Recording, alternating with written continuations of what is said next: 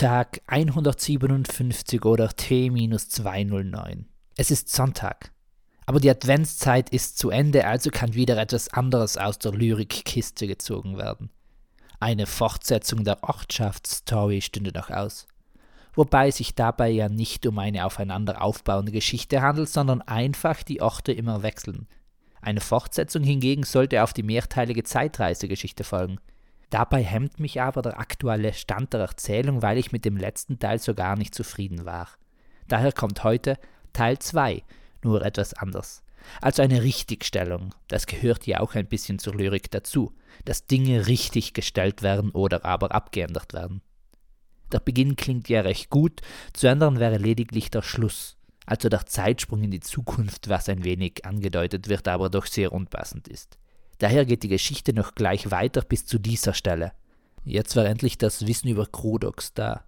Fehlten nur noch die anderen Ritter mit der nötigen Unterstützung. Boriam war eigentlich für seine Ungeduld bekannt, aber heute saß er beinahe seelenruhig in seinem Zelt. Nur sein linkes Bein schlug ununterbrochen gegen die Holzbeine des Stuhls.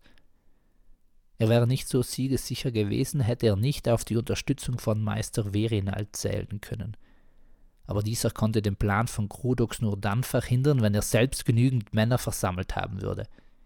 Seine Waffenbrüder sollten in dieser dunklen Nacht auf dem Weg zu ihm sein. Noch streifte die Sonne erst allmählich über die Hügel. Noch war also Zeit, und um Verinald machte er sich keine Sorgen. Debia hatte das Amulett nun um ihren Hals gehängt. Leicht zitternd stellte sie sich in die Mitte des Raumes, genau auf die getäfelte Blume, welche sich aus vier verschiedenen Holzarten ergab. Zulis stand gespannt im Schatten seines Meisters und lugte nur ab und zu wieder aus dem Fenster hinaus. Trotz des Glockengeläuts war nicht viel los in der Stadt. Das war typisch für den großen Handelsstützpunkt, wie der Hauptmann immer zu sagen pflegte.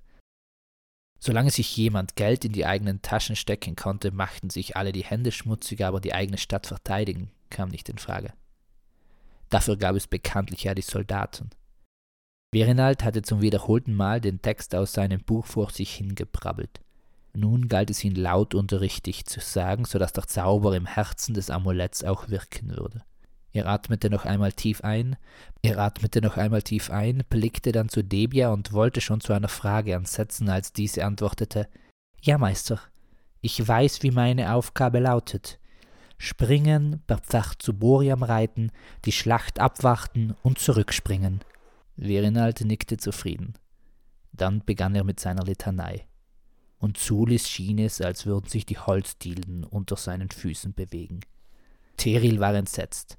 Sie hatten inzwischen die gesamte Schatzkammer auf den Kopf gestellt, aber vom Amulett war keine Spur, nichts zu finden. Seine beiden Begleiterinnen kamen fast zeitgleich über die Stiegen zum Haupteingang.